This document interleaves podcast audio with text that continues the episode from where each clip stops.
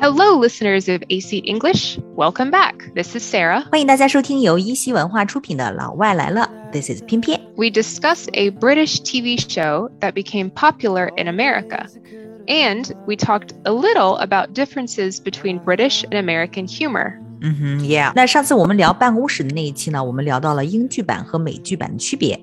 那我们看到，同样都是英语国家，但是呢，英美两国人民对于幽默的理解是完全不同的哈。 Exactly. So this week, we thought it would be interesting to continue that conversation and talk about some more cultural differences between 英国人 and 美国人.那英美国家的这个文化差异呢，这个 cultural differences 一直都是英语爱好者特别感兴趣的话题。 Yeah. America is still a young country, and we were born from Europe. So our culture is not as mature or rich as British culture. 非常有意思，就是 America is 嗯 born from Europe，、美国是欧洲生出来的。那因为这个美国的历史比较短呢，所以 American culture is not as mature or rich as British culture，、没有英国文化成熟并且丰富哈。 Yes.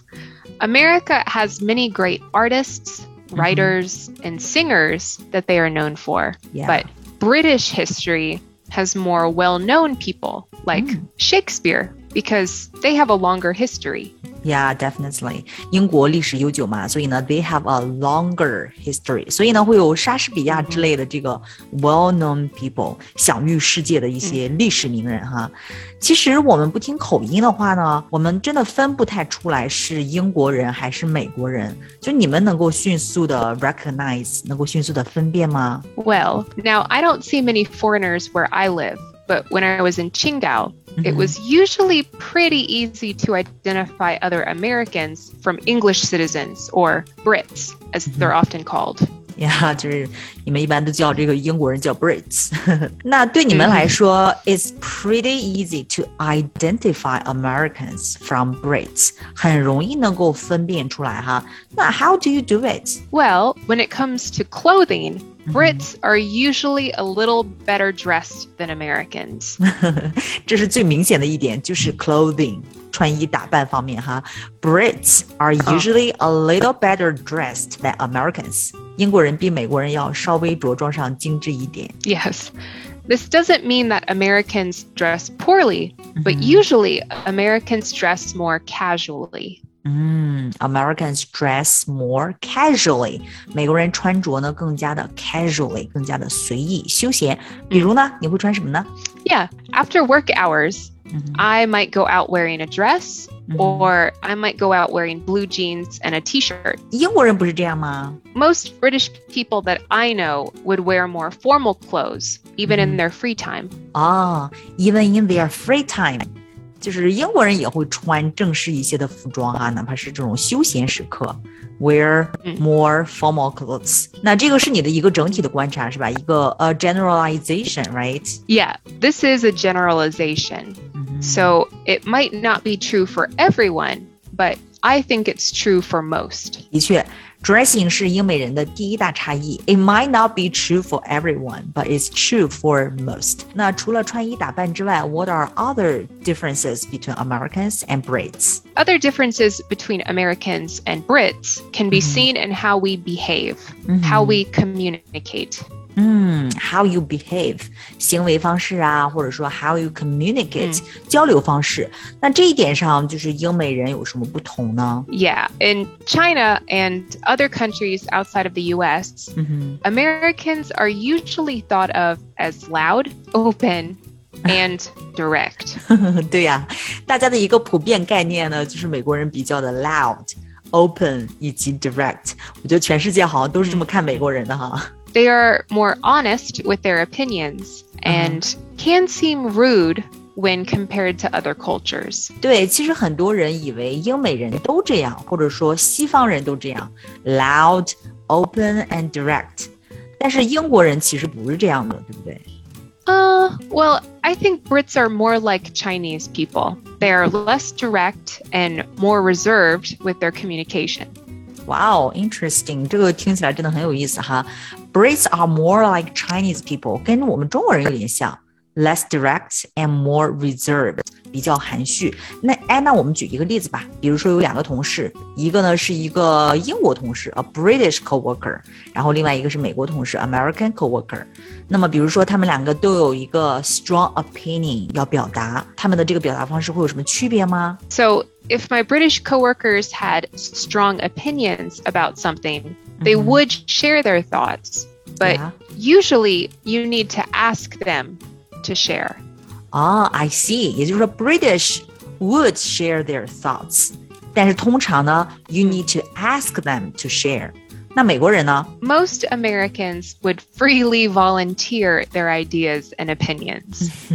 美国人会自由的 freely，然后去 volunteer their ideas。你不用问他，然后美国人就会自己自由的去表达。Yeah. So, this way of communicating makes Brits seem more polite when compared to many Americans.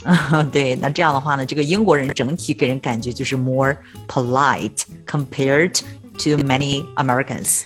Yeah, British people speak quieter and also often apologize more than Americans. 哦，是吗？英国人说话比较小声，而且呢会 apologize more，经常会道歉哈。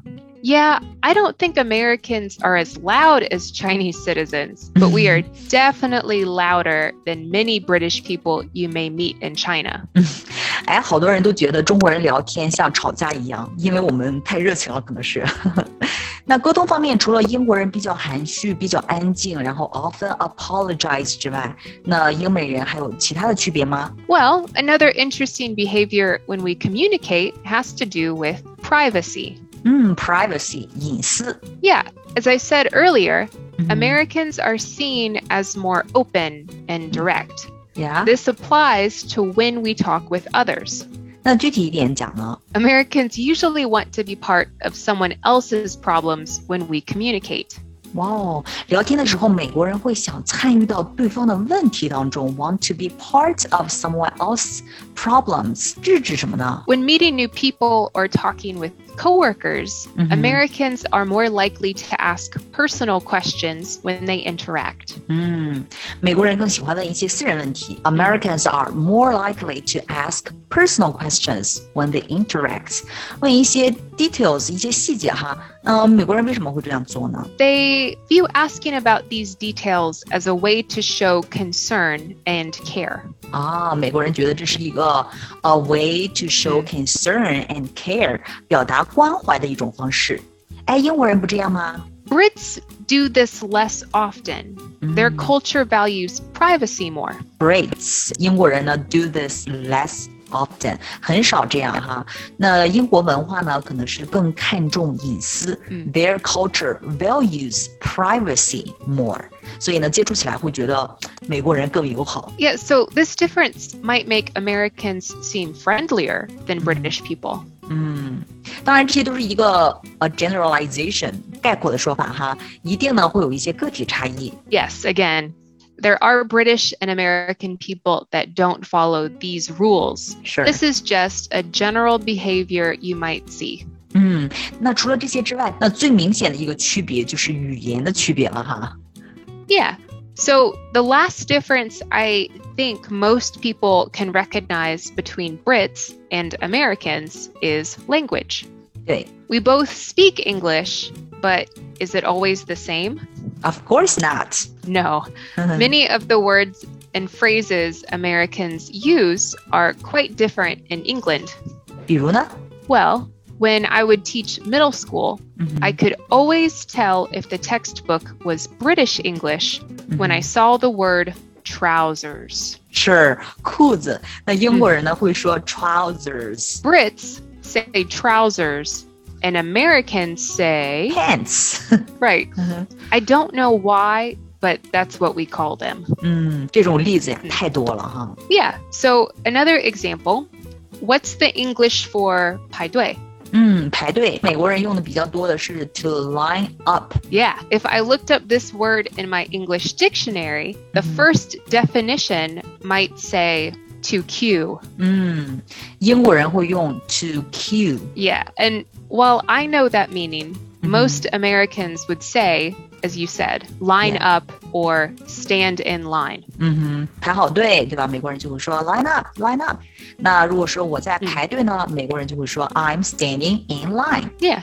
嗯哼， Okay, two more examples. 是 If I wanted to put something in the back of a taxi, I could ask the driver to open his, trunk， yeah, his trunk. 就是后备箱哈。 But that's the American way of speaking. 嗯哼 Brits say the boot.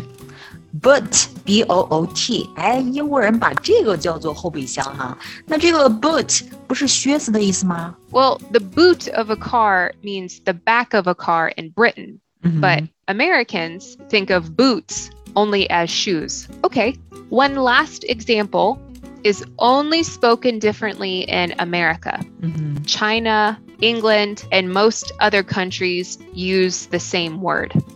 你这句说的跟猜谜似的哈，sound like a puzzle. Which word is only spoken differently in America? Football. 足球。 Internationally, the English for this sport is football. 嗯哼 Even Spanish, the word in Spanish is football. So Mhm. very similar. 呀，对啊，那中国呢也是说足球，就是 foot ball But Americans call it, soccer。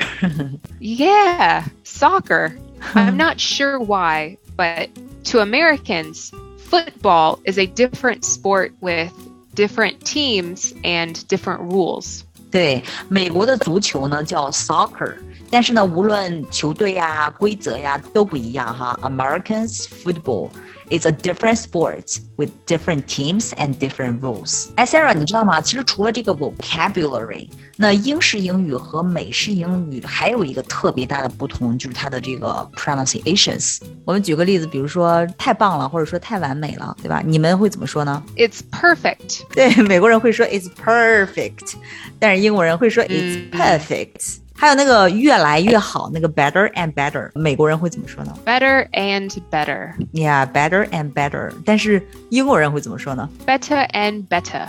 ？Yeah，definitely，better and better 那基本呢一听就区别出来了哈，quite easy to recognize。 Yeah, I think differences in English can be very interesting and they tell a lot about a country and the people who use it. Yeah，exactly。文化差异呢是一个特别有趣的点哈。 Yeah, so the next time you meet some American friends or British friends, pay attention to some of these differences. 呀下次碰到英国人和美国人呢，可以多注意，pay attention to some of these differences。那这样一来呢，英国人和美国人在我们心目当中就不会是同一张外国人的面孔，然后模糊不清了哈。 Yeah, there are many similarities between these two groups, but I think the differences make us more unique and interesting. Yeah, exactly. 英美国家还有哪一些异同呢？可以把你的理解、你的观察留言告诉我们。We hope to see you next time. Until next time, this is 翩翩 and Sarrah. Bye. Bye. You were proud of me that day. You know, I caught a smile before you turned away.